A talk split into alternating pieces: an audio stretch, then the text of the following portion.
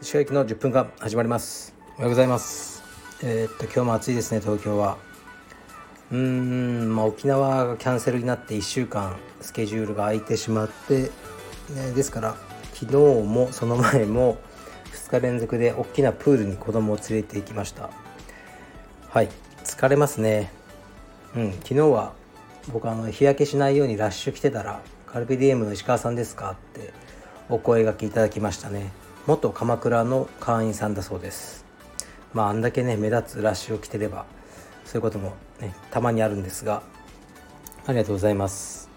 えー、っとではレターいきます。えー、っとねまあなんかすごいあのうちはネタの福岡のローカルな食べ物のことが書いてあるんですけどえー、っとまあ全部読まないんですけど吹き屋のお好み焼きっていうワードが出てくるんですよね。これ懐かしいですね。まあ僕が住んでた歌詞あの東区。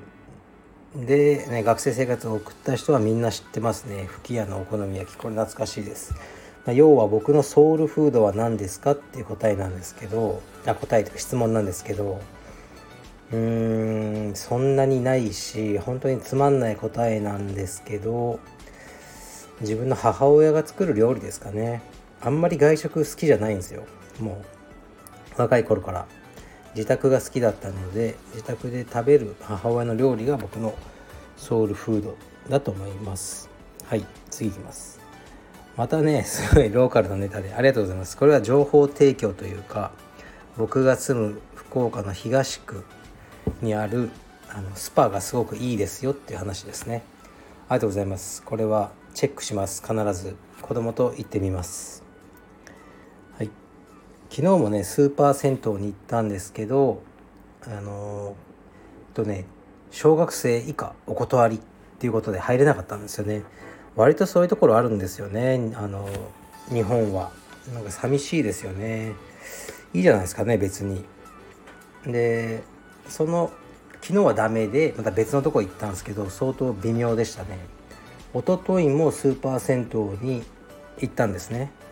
でまだうちの息子はお恥ずかしながら妻と一緒に入るんですよ。なんか僕といるの嫌だとか言って、まあ、僕もね息子とお風呂行くともう10秒ぐらいしかこう入れないんですよね。中に暑いとか言って。でのんびりできないからちょうどいいんですよね。ででもねあのあれが好きでうん大体スーパー銭湯とか壁隔ててね女湯とだから声が聞こえてくるんですよね。ですごい息子の声とかが聞こえてきて娘の声とかがそれを聞きながら僕は一人でのんびりお風呂に入っているっていうのがすごく好きな時間ですね。はい情報ありがとうございます。えー、っと次いきます。石川さん沖縄残念でしたね。次は良い旅ができることを願っています。石川さんといえば今を生きるですが私はスタイフ内で何度か耳にしたシャイで良いことは何もないという言葉が石川語録として強く心に残っています。10代20代の頃は人見知りな自分を特に恥じることもなく過ごしてきましたが確かにいろいろな機会を失っていたなと感じます。この言葉は石川さんご自身が思いついた言葉でしょうか？いつか子供ができたら伝えてあげたい言葉です。これからも石川五六を楽しみにしております。はいありがとうございます。うん別にあの他人から教わったような言葉じゃないですがシャイで良いことは何もないといつも思いますね。えー、っとですから自分の子供とかには、ね、お店とかで何か分かんないことがあったら聞いてこいとかちょっと交渉してこいとかよくやらせますね。であのまあ他人にねあのあまりビクビクしないような人になってほしいなと思います。でやっぱり僕がアメリカの大学行ってる時は学生とかがすごく積極的に、ね、手を挙げたり先生に反論したりとかそういうのが普通だったんですよね。だから僕もそういうふうにするようにしましたし今ね充実道場でも外国人の生徒さんをよくね説明の途中にあちょっといいですか？ここはこうとか聞いてくれますね。うんいいことだと思います。ね、そういうふうにどんどんあのね分からないことは聞くべきじゃないかなと思いますね。えー、はい。積極的に生きていきましょう。次いきます。いつも楽しみに聞いています。特にご家族が登場するストーリーが大好きです。娘さんはお年頃でいつもおしゃれなファッションにアクセサリーやネイルとっても可愛いですね。おしゃれはパパ譲りですかね。私も5歳の娘がいるので洋服を選んだりするのがとっても楽しいです。お子さんのお洋服は石川さんが選んでらっしゃるんですか？はいありがとうございます。いや僕は選んだりはしないですね。本当ねうちの娘とかそこまでファッション興味なくてでよくあのまあ旅行の前とかは妻が H&M とかそういうこうねあのもっと安い服をオンラインでバーってこうカートに入れてで一応僕に聞いてくれますね。この中どれがいいみたいな、まあ、これとこれとこれかなみたいな。僕は写真撮ってるからよく覚えてるんですね。この柄って前なかった似たようなのがとか。じゃあ今度はこっちの色にしよう。その程度のことは。やりますね。写真を撮る側からするとなるべくこうロゴものとか着てほしくないんですよね。やっぱ印象が強くなりすぎてそこのロゴとか文字に。なるべく無地とかシンプルなのを着てほしいっていうのはあるんですけど。うん。まあね。なんか娘はやっぱロゴものが好きだったりしますね。はい。次いきます。えー、っと。石川さんは洋服が好きかと思いますが店員さんにしつこく接客された時はどうしてますか？私は一言くらい声をかけてきてその後そっとしといてくれる店員さんが好きです。はい。ありがとうございます。そうですね。うん。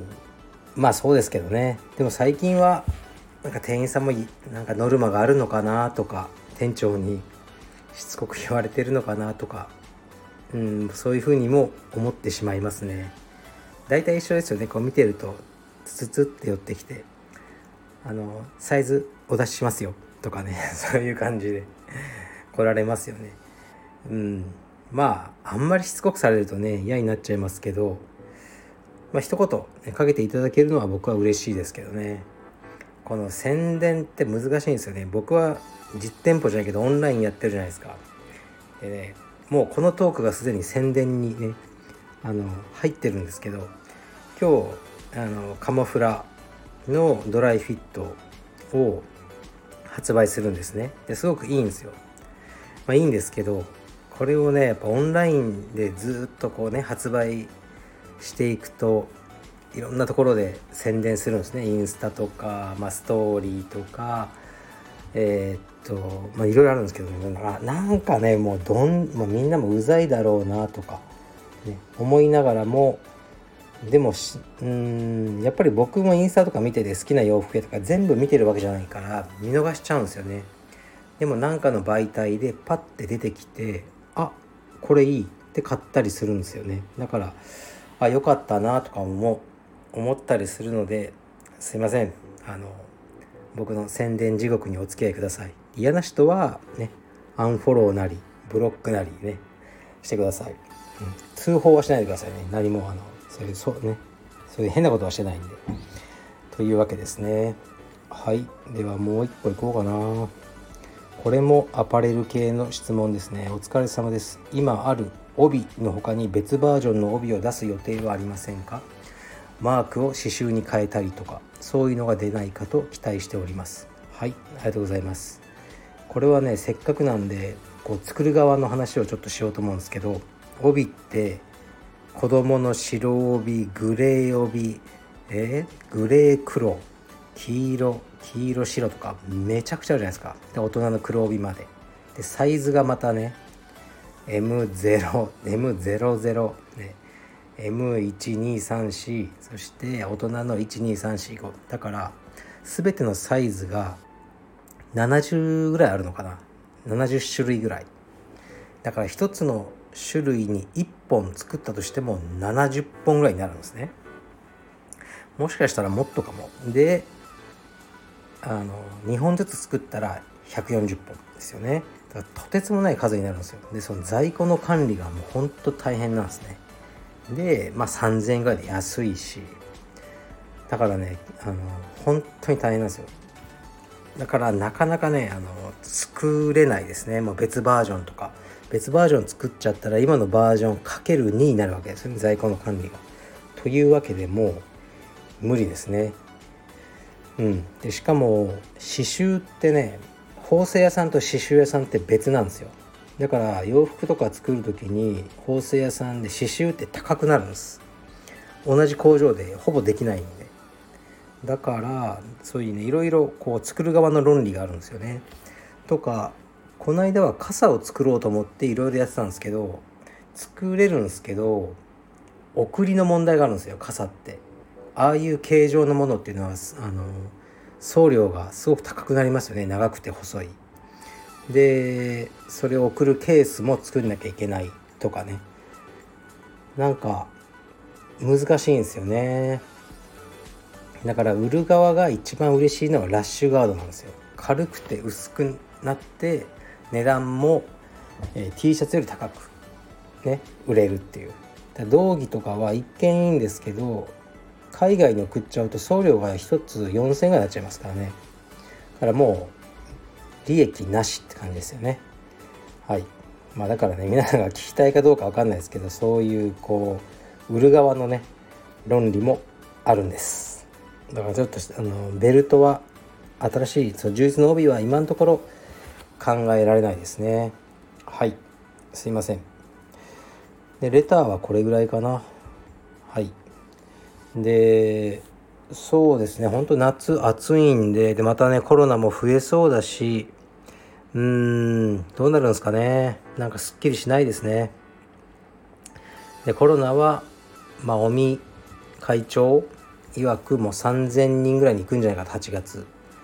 まずいなって感じですよね。でもワクチンを打ってる高齢者はかなり増えてるのでうん死亡者とか重症化はまあそんなに増えないのかな。だからもうここからは価値観の戦いでしょうね。もうコロナは風邪みたいなもんだと割り切って普通の生活をするのかそれとももうコロナがなくなるまでこうじっとあのするのか、ね、それはもうあの各個人の判断でやっていくしかないのかなと思います。はい、それでは今日も暑いですが熱中症に気をつけて失礼します。